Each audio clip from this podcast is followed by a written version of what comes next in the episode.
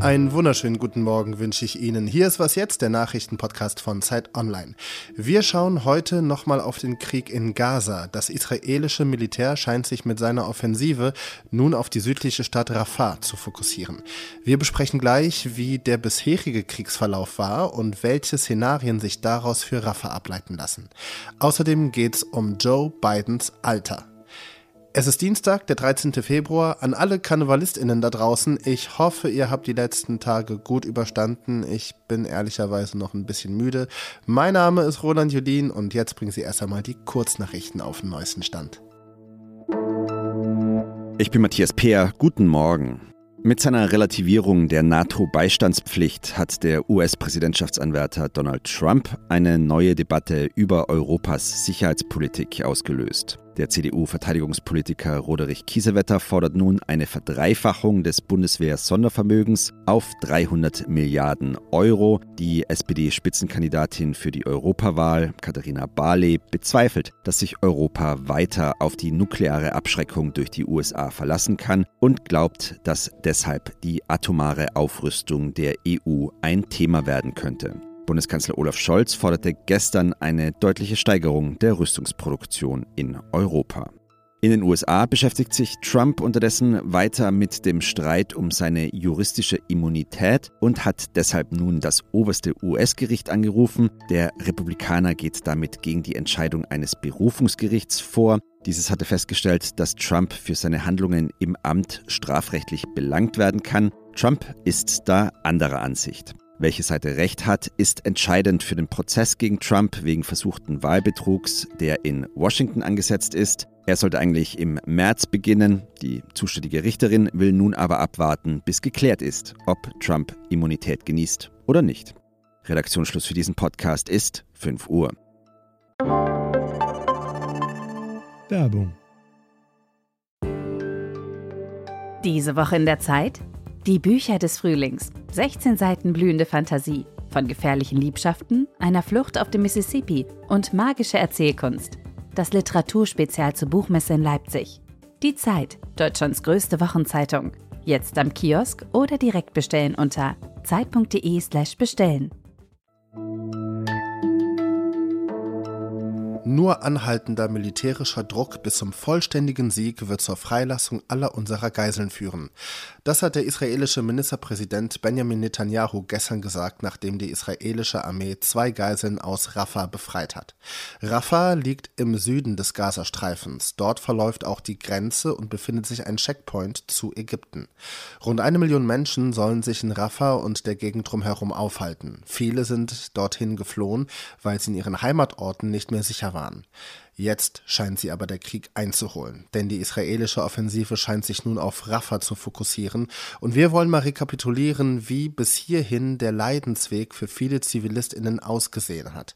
Dazu arbeitet ein Team von Zeit Online an einer größeren Geschichte vom bisherigen Kriegsverlauf. Eine der Autorinnen ist Hannah Israel. Hi. Hi Roland.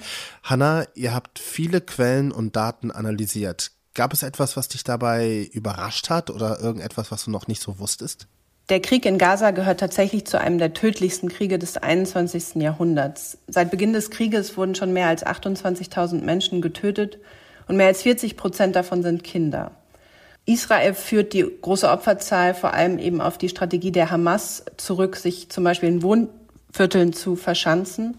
Aber auch die Art der Kriegsführung der Israelis scheint ähm, dafür verantwortlich zu sein, dass so viele Menschen bisher gestorben sind.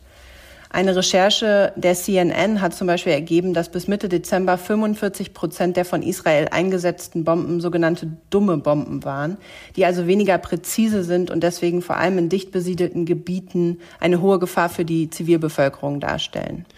Ihr habt auch mit Palästinenserinnen und Palästinensern gesprochen. Kannst du einmal so exemplarisch beschreiben, auch wenn das vielleicht ein bisschen zynisch klingt, wie sieht so der typische Lebensweg eines Menschen in Gaza aus, beziehungsweise wie sah der aus seit dem 7. Oktober? Wir haben zum Beispiel mit Jamal Naim gesprochen, einem Zahnarzt, der in Deutschland studiert hat, unter anderem auch an der Charité gearbeitet hat. Der hat am 6. Januar sieben Familienmitglieder bei einem Bombenangriff verloren. Und sein jüngstes Enkelkind, das dabei gestorben ist, war gerade erst neun Monate alt. Wir haben auch mit Renan gesprochen. Die musste seit Beginn des Krieges siebenmal fliehen. Mittlerweile ist sie in einem Zelt in Rafah. Den Menschen in Rafah geht es wirklich schrecklich. Man kann es nicht anders sagen. Was steht der Stadt denn eurer Analyse zufolge nach bevor? Ja, Israel hat jetzt damit begonnen, Rafah zu bombardieren und bereitet laut eigenen Angaben auch eine Militäroffensive, also eine Bodenoffensive in Rafah vor. Und das wäre wirklich katastrophal für die Menschen. Ähm, die leben da alle ganz dicht gedrängt in Zelten. Es gibt keinen sicheren Ort mehr. Es gibt wirklich wortwörtlich keinen einzigen Ort mehr, der dann sicher wäre. Und deswegen ist natürlich eine Waffenruhe wichtiger denn je. Aber dass diese bald kommt, danach sieht es aktuell leider nicht aus. Sagt Hanna Israel, Autorin für das Politikressort von Zeit Online. Ich danke dir. Ich danke dir, Roland.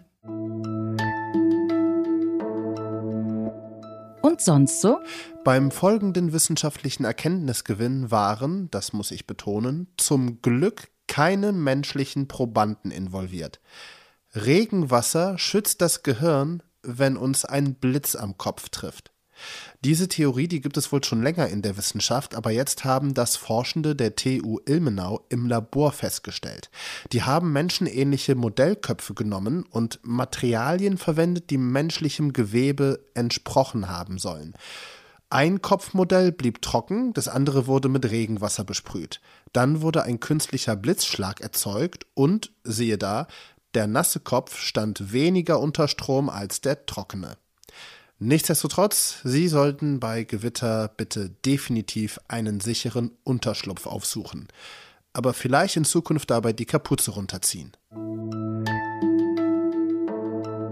Vor knapp einer Woche hat der mittlerweile 81-jährige Joe Biden den französischen Präsidenten Emmanuel Macron mit dem Ex-Ex-Ex-Ex-Präsidenten François Mitterrand verwechselt. Angela Merkel hat er mit Helmut Kohl verwechselt und in einem Bericht eines Sonderermittlers steht dann auch noch, dass Biden ein schlechtes Gedächtnis hätte. Ist Joe Biden also wirklich zu alt für eine zweite Amtszeit? Dieses Narrativ, das verbreiten ja natürlich sehr gerne seine politischen Gegner. First and foremost natürlich die Republikaner, aber mittlerweile wächst auch bei den Demokraten die Kritik, dass Biden einfach zu alt ist für den Job. Und darüber spreche ich mit Johanna Roth, US-Korrespondentin für Zeit Online. Grüß dich, Johanna. Hallo, grüß dich, Roland. Wer sind denn die Demokratinnen und Demokraten, die sich jetzt der Kritik anschließen, dass Joe Biden einfach zu alt ist? Knapp gesagt, äh, die Mehrheit der demokratischen WählerInnen. Es gibt aktuelle Umfragen, ähm, wo 86 Prozent der US-AmerikanerInnen der Meinung sind, äh, Biden sei zu alt für eine zweite Amtszeit, aber eben auch 73 Prozent der WählerInnen der Demokratischen Partei. Und das ist ja schon, auch weil es eben ein Bild noch ein bisschen verstärkt, was wir schon sehr viel länger in den Umfragen beobachten können, ein relativ deutliches Signal an den Präsidenten und an seine Partei, ähm, dass eben die Mehrheit, die große Mehrheit seiner potenziellen WählerInnen findet, er sollte nicht nochmal antreten. Geht es den Menschen denn allein um die Zahl 81 Jahre alt, also geht es Ihnen allein um das Alter, darum, dass Joe Biden vielleicht körperlich oder mental nicht fit genug oder nicht schnell genug ist, oder geht es Ihnen eigentlich um was anderes? Es geht ganz sicherlich nicht nur um sein Alter. Dieses Alter wäre aber nicht so ein großes Thema, wenn äh, Biden beliebter wäre grundsätzlich äh, bei den WählerInnen und eben auch in der eigenen Partei.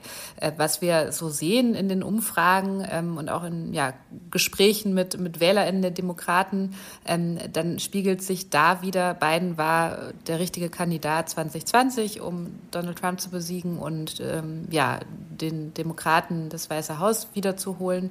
Er ist aber offenbar der falsche Kandidat 2024. Und dieses Signal haben die WählerInnen der Demokraten Demokraten ja von Anfang an gesendet. Aber die Partei hat sich darüber weggesetzt, vor allem Biden selbst hat sich auch darüber hinweggesetzt. Er wollte unbedingt nochmal antreten, er will Donald Trump nochmal unbedingt besiegen. Und das große Problem, das er hat, ist, seine Erfolge dringen nicht durch. Also zum Beispiel, dass es der Wirtschaft sehr gut geht unter ihm, ähm, dass äh, also seine Beliebtheitswerte sind trotzdem jetzt gerade wieder auf ein Rekordtief gesunken.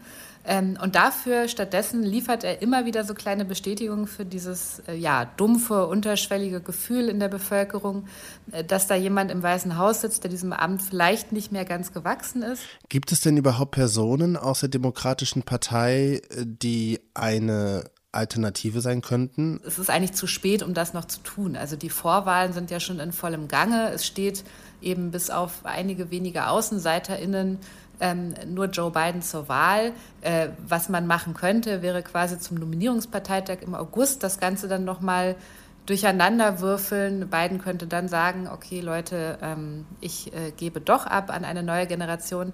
Aber so US-Präsidentschaftswahlkämpfe, das ist ja eine riesige Maschine, die schon sehr, sehr lange vor der Wahl anläuft, wo extrem viel Organisationsaufwand drinsteckt, Geld, eben auch bürokratische Hürden. Diesen Punkt, dass man Biden herausfordern könnte, der ist eigentlich schon lange vorbei sagt Johanna Roth, US-Korrespondentin für und von Zeit Online. Ich danke dir sehr herzlich. Sehr gern. Tschüss. Und das war was jetzt für diesen Dienstagmorgen. Vielen Dank an Pia Rauschenberger und Henrike Hartmann für ihre Unterstützung bei dieser Folge und vielen Dank an Sie fürs Zuhören. Heute Nachmittag erwartet Sie dann Simon im Update. Mein Name ist Roland Judin. Machen Sie es gut. Am, Entschuldigung, ich, ich habe gerade ein Stückchen Apfel hier in, meinem, in meiner Kehle.